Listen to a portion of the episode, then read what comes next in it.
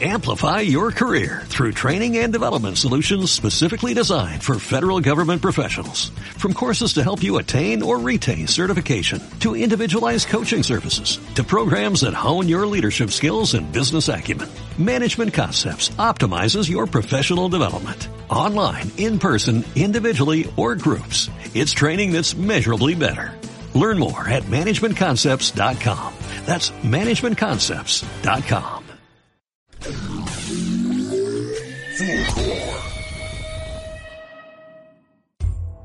Una historiadora y una periodista se juntan para contar lo no tan contado.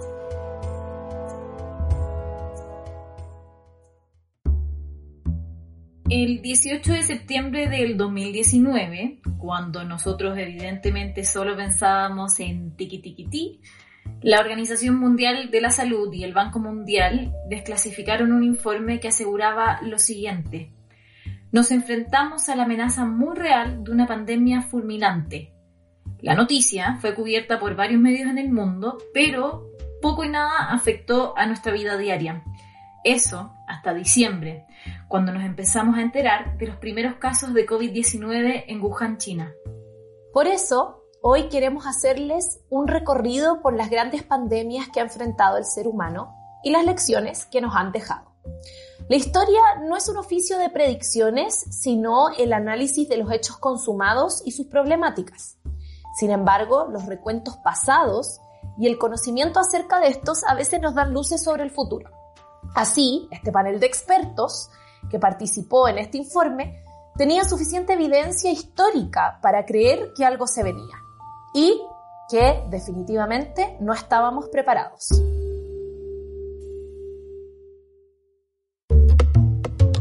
En este capítulo no venimos a darles clases de epidemiología porque no somos las expertas y no va tampoco el caso, pero em, creemos que es importante que conozcamos un poquito de la historia y de cómo en el transcurso de los años hemos enfrentado las pandemias para entender lo que nos está pasando hoy en día. Lo primero es que sería importante irnos un poco más atrás y entender qué es un brote y qué es una epidemia antes de hablar de pandemia. Un brote epidémico es la aparición repentina de una enfermedad y eso es a causa de una infección que se da en un momento y en un lugar específico. Por ejemplo, el sarampión.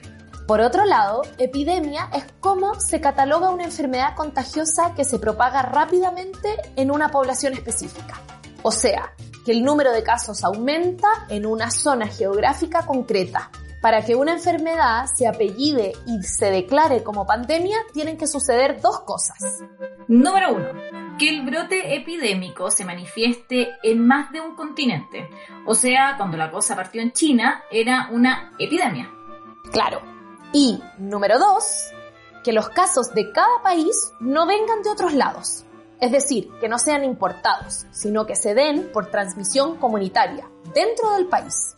Ahora que sentamos esas bases, vamos a lo que nos llama este podcast, la historia. A muchos les sonará el nombre, la peste negra, como una de las pandemias más antiguas que recordamos producto de lo que está pasando ahora. En el Imperio Bizantino, o como también se le conoce, el Imperio Romano de Oriente, se registra una peste que muchos historiadores y científicos la identifican como peste bubónica o peste negra. En Constantinopla vivían casi 800.000 personas, pero rápidamente la peste negra o la peste bubónica se propagó por todo el imperio, causando la muerte de casi el 40% de la población. Uf. Bueno, esa peste negra devastó, como se pueden ya imaginar, el continente europeo y se convirtió, como ya aprendimos, en una pandemia. Esto pasó en el año 541 y en esa época el imperio bizantino, que era el reino de Justiniano, estaba en su apogeo. Entonces, ¿de qué manera esta gran pérdida humana cambió el rumbo de ese imperio, Jiménez? Bueno, como la mayoría de las cosas en la historia, ¿verdad? Tienen una consecuencia importante en la manera en que las personas se relacionan, en la manera en que las sociedades se construyen. La gran parte de la información que tenemos acerca de eh, la peste que se da en el imperio bizantino tiene que ver con eh, el historiador Procopio de Cesarea, que en ese momento estaba en Constantinopla cuando comenzó la enfermedad. El miedo y la histeria colectiva jugaron un rol primordial en el cómo se desató la enfermedad, causando que la economía del imperio quedara completamente desequilibrada. Los sueldos se dispararon por la baja en la mano de obra, lo que significó una fuerte inflación que duró años. Y en todo esto, Jiménez, ¿qué estaba eh, Justiniano, que era el emperador del imperio bizantino, que además sabemos que contrajo la enfermedad, pero logró salvarse? Bueno, Justiniano aplicó medidas de emergencia para proteger al aparato administrativo, es decir, para proteger al Estado, y también buscó llenar los vacíos legales que dejaba el aumento explosivo de víctimas, ya, de víctimas fatales. Por ejemplo, promulgó una ley que establecía los derechos y deberes de los familiares directos de quienes morían sin dejar un testamento. Esto entonces sentó un precedente porque se reguló inclusive lo referente a las deudas que había contraído la persona fallecida, lo que obviamente dejó a los banqueros aliviados y conformes. Esta peste pasó de epidemia a pandemia, dado la conectividad de la época en los puertos marítimos y fluviales. Las tropas de Justiniano estaban desplegadas para ganar territorios en esa época, como ya les había dicho, que esta era una época de gran apogeo para el imperio bizantino. Entonces, esas fueron las tropas que empezaron a propagar la enfermedad. Y no solo eh, el resultado fue que se perdieron las tierras ganadas, sino que la vida de 4 millones de personas en todo el imperio. Es así como muchos historiadores consideraron que los efectos de esta peste fueron claves en el debilitamiento del imperio bizantino.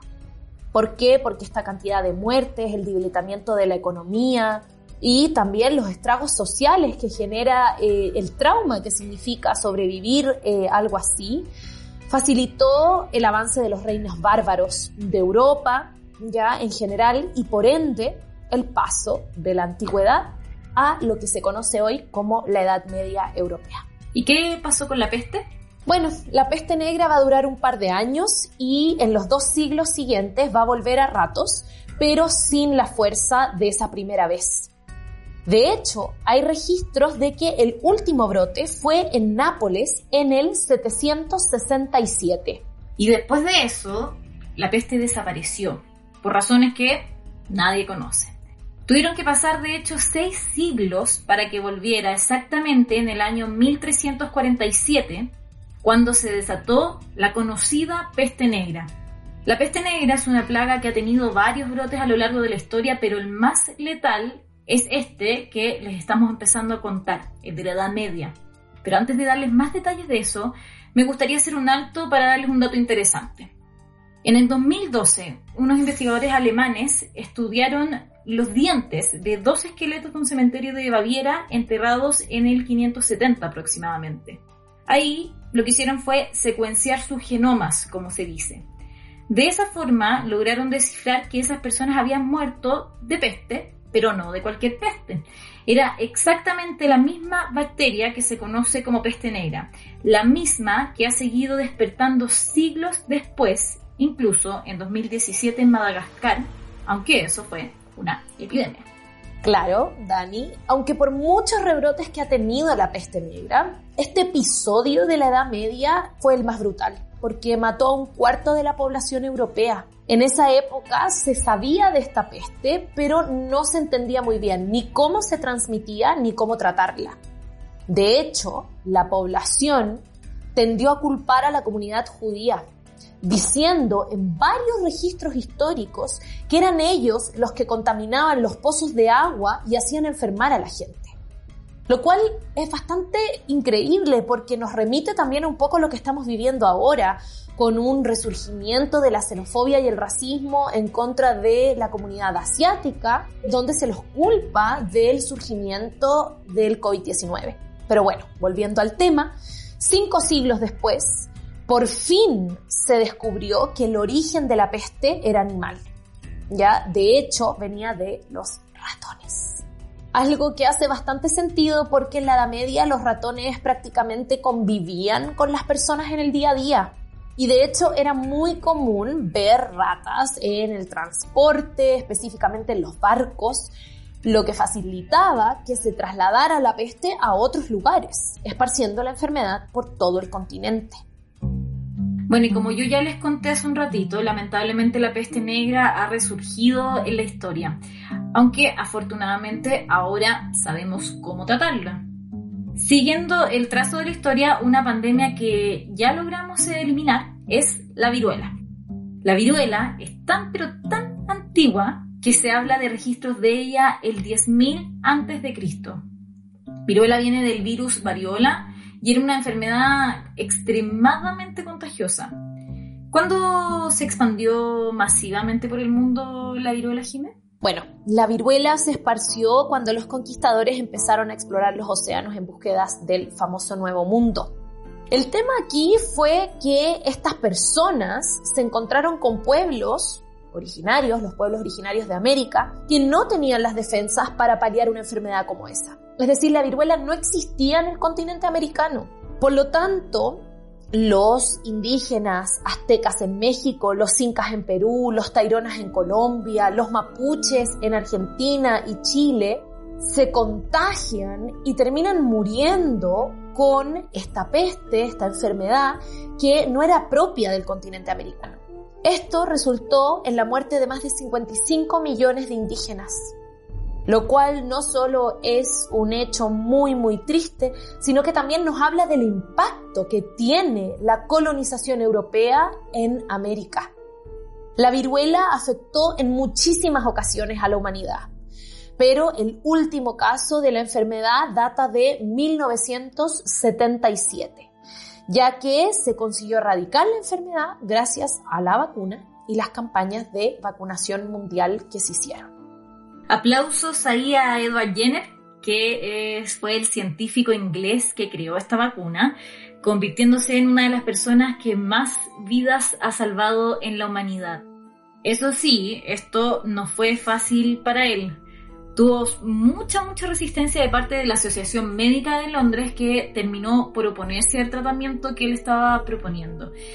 De hecho, Jenner tuvo que terminar vacunando a su hijo para probar que esto funcionaba. Y obviamente sí, consiguió los resultados esperados.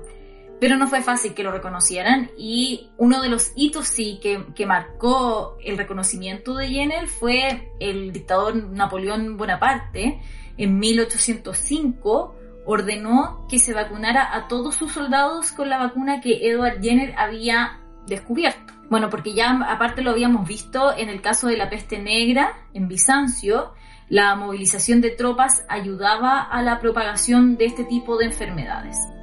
Recién casi 20 años después de la muerte de, Jenner, o sea, en 1840, el gobierno inglés va a decretar que se podía usar la vacuna contra la viruela. O sea, esto es algo que hemos visto, ha pasado con grandes artistas como Van Gogh, por ejemplo, que no se le reconoció en vida. Bueno, también pasa en la comunidad científica. Es muy cierto eso. Pero bueno, Dani, volviendo al tema que mencionabas anteriormente sobre cómo los soldados han ayudado a propagar las enfermedades de este tipo a través de la historia, nos podemos ir a un caso icónico, historiográfico, eh, que es el de la gripe española. Este se da a fines de la Primera Guerra Mundial, en 1918. Y un dato bien curioso respecto a eh, la gripe española es que en realidad esta no nació en España, sino que un hospital en Estados Unidos. ¿Y por qué la llamaron gripe española entonces? Porque España era uno de los países en aquel momento que se mantuvo neutral durante la Primera Guerra Mundial, eh, lo cual permitió que la información de la gripe española se comunicara con libertad, mientras que en otros países esto no se dio así. Entonces, los países involucrados en la guerra intentaban, me imagino, ocultar la información como una suerte de método de propaganda, quizás, y de mantener a la gente como concentrada en el objetivo, Jiménez? Claro, en el fondo había que mantener a las tropas con los espíritus altos, había que mantener el foco del país en este objetivo político que era ganar la guerra y no pensando en una gripe eh, y en una peste peligrosa, ¿verdad? El problema es que no lograron esconderlo mucho, ya porque a medida que las tropas comienzan a repartirse por Europa, eh, la gripe lo hace con ellas. Bueno, de hecho, como ya les contamos, partió la gripe esta en Estados Unidos Em, país que para marzo de 1918 llevaba 11 meses en la guerra contra las potencias centrales o triple alianza, que eran Alemania, Italia y el Imperio Austrohúngaro. Estados Unidos había unido a los aliados em, y estaba empezando a movilizar a millones de soldados hacia Europa. Por eso mismo fue que en marzo un soldado que estaba preparándose ya para partir em, se sintió mal, tenía una fiebre alta y fue a un hospital en Kansas. El problema fue que bastaron horas para que decenas de sus compañeros empezaran a caer enfermos con los mismos síntomas. Y así fue como este virus empezó a esparcir, convirtiéndose en una epidemia. Pero ¿qué pasó? Que varios de esos soldados después fueron enviados a Europa llevando el virus consigo y transformándose en qué gira? Era una pandemia. Los científicos dicen que más o menos cada 50 años hay una pandemia de gripe, distinta a las epidemias estacionales clásicas, ¿ya? Después de 1918 lo vimos en Asia Oriental, en 1957 y luego en 1968 en Hong Kong.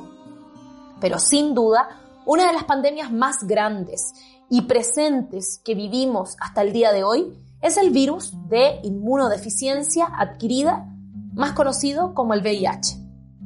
La primera vez que se habló de esta enfermedad fue en 1981, cuando la Facultad de Medicina de la Universidad de California informó sobre cinco casos de hombres jóvenes, estudiados en tres hospitales distintos y que presentaban los mismos síntomas. Y aquí vamos a hacer una pausa porque estos pacientes eran homosexuales y mucho se habló y se asoció esta enfermedad a la orientación sexual por años, Jime. Pero también se habían reportado casos de mujeres heterosexuales y niños. Entonces, ¿qué nos dice eso de la época? Mm, bueno, Dani, eh, a pesar de que es un tema súper extenso y podríamos hacer un podcast por sí mismo, un capítulo por sí mismo. Totalmente. De, de, qué significa esto, ¿verdad? Pero en resumidas cuentas, en esta época la sexualidad entre dos personas del mismo sexo era inconcebible. Por lo que se asocia mucho eh, la promiscuidad con la homosexualidad, ¿ya? siendo la promiscuidad, ¿ya? El hecho de tener relaciones sexuales con varias personas, ¿ya? A la homosexualidad. Una cosa que la verdad es que no es muy correlacional, ¿verdad? La homosexualidad no está eh, vinculada a la promiscuidad. Todas las personas podemos ser promiscuas o no promiscuas, eh, independiente de nuestra orientación sexual. Sin embargo, en esta época se culpa la promiscuidad como la que produce el virus. Es decir, si no existe la promiscuidad, no existe el virus. Oye, Jime, pero hacerte una pregunta porque me llama la atención. Porque tú decías que esto fue en los años 80, ¿cierto? Veníamos saliendo entonces de la época de los 60, 70, los hippies, todo el movimiento contracultural, viva el amor, viva la paz, viva el amor libre. ¿Qué, qué pasó entonces? Exacto, Dani, diste ahí en el blanco, porque al mismo tiempo que el VIH afecta, eh, digamos, el estado inmunológico de una generación, afecta el estado psicosocial y las estructuras sociales se ven remecidas y todos los avances de la libertad sexual que se habían dado en los años 60 y en los años 70 se vieron retrocedidos o podríamos decir resquebrajados en esta época, ¿ya? Porque ya no puede existir la libertad sexual porque hay un virus que se transmite en el acto sexual, que se vincula a la promiscuidad y más aún se vincula a la homosexualidad. Por lo tanto, eso va a configurar tremendamente a los individuos de esa generación y vamos a tener una generación que crece en los 90 e incluso hasta en los 2000. Una generación que está muy cerca nuestra, Dani, eh, que crece con la configuración de que tener sexo libre con múltiples parejas tiene el peligro del contagio del VIH. Y de hecho, así, bueno, en un principio y por muchos años se entendió el VIH como una enfermedad de transmisión sexual. Y si bien, obviamente, esa es una de las formas de contraerla, también puede transmitirse por transfusiones de sangre contaminadas, también de una madre a su hijo durante el embarazo. Da para pensar también lo que puede provocar una pandemia en el imaginario colectivo y también cómo puede afectar cambios culturales que se venían gestando desde décadas, como fue el movimiento contracultural de los hippies y que lo poco que se había ganado ahí se vino un poco a desmoronar con la llegada del VIH. Pero volviendo un poco al tema, si bien el VIH no mata per se, lo que hace sí es agotar el sistema inmunológico, lo que significa que las consecuencias que trae el síndrome son las letales. Sin embargo, y como para dar una nota positiva en todo esto que hemos estado hablando y que sabemos que puede ser un poco duro por lo que estamos viviendo, ya se conocen dos casos de personas que se han curado de VIH. El más reciente es un venezolano residente en Londres y que por lo mismo se conoce como el paciente Londres, que lleva más de dos años sin el virus activo, luego de un trasplante de células madres y otros tratamientos. Eh, a pesar de que este capítulo es un capítulo un poco denso y un poco digamos, triste por todo lo que estamos viviendo, creo que es tremendamente necesario repasar la historia y aprender que eh, lo que estamos viviendo hoy ya se ha dado antes que tenemos las herramientas y somos lo suficientemente resilientes para salir adelante. Recientemente hemos visto epidemias y pandemias como el SARS en el sudeste asiático, el ébola en África, el MERS en Medio Oriente y la H1N1 en todo el mundo. Pero nada como el COVID-19. Esta pandemia nuevamente nos pone en alerta como sociedad donde debemos idear nuevas formas de relacionarnos y de buscar soluciones para lo que está sucediendo. Es importante pensar cómo estas pandemias son parte de la historia de la humanidad, pero también son momentos de profunda reconfiguración, donde podemos repensar la manera en que interactuamos y lo patente que se hace la necesidad de tener una comunidad fortalecida y de lo carente que es el individualismo, porque ahora en medio del COVID-19 no hay nada que se haya hecho más evidente que la necesidad que tenemos los unos de los otros y lo importante que es no solo para nuestra salud eh, física, sino que también mental, estar vinculados con nuestros vecinos, con nuestros amigos, con nuestra familia.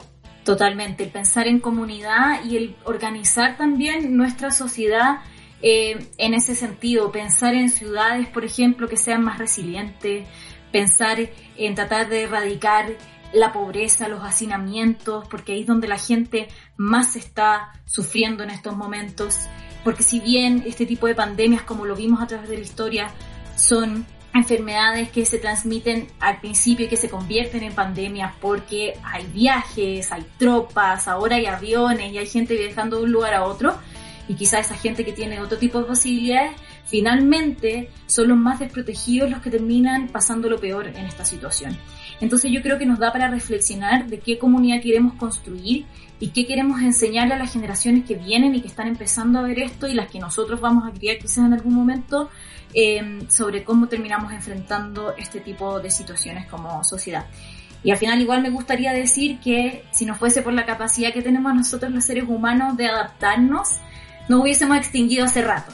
Así que yo confío en que de esta vamos a salir y que vamos a encontrar la forma de adaptarnos. Pero no se olviden de seguir Historia Dicta Podcast en Spotify. Aprieten el botón seguir y así les va a poder avisar cada vez que estrenemos un nuevo capítulo. Esperamos que hayan disfrutado y nos escuchamos pronto. Gracias.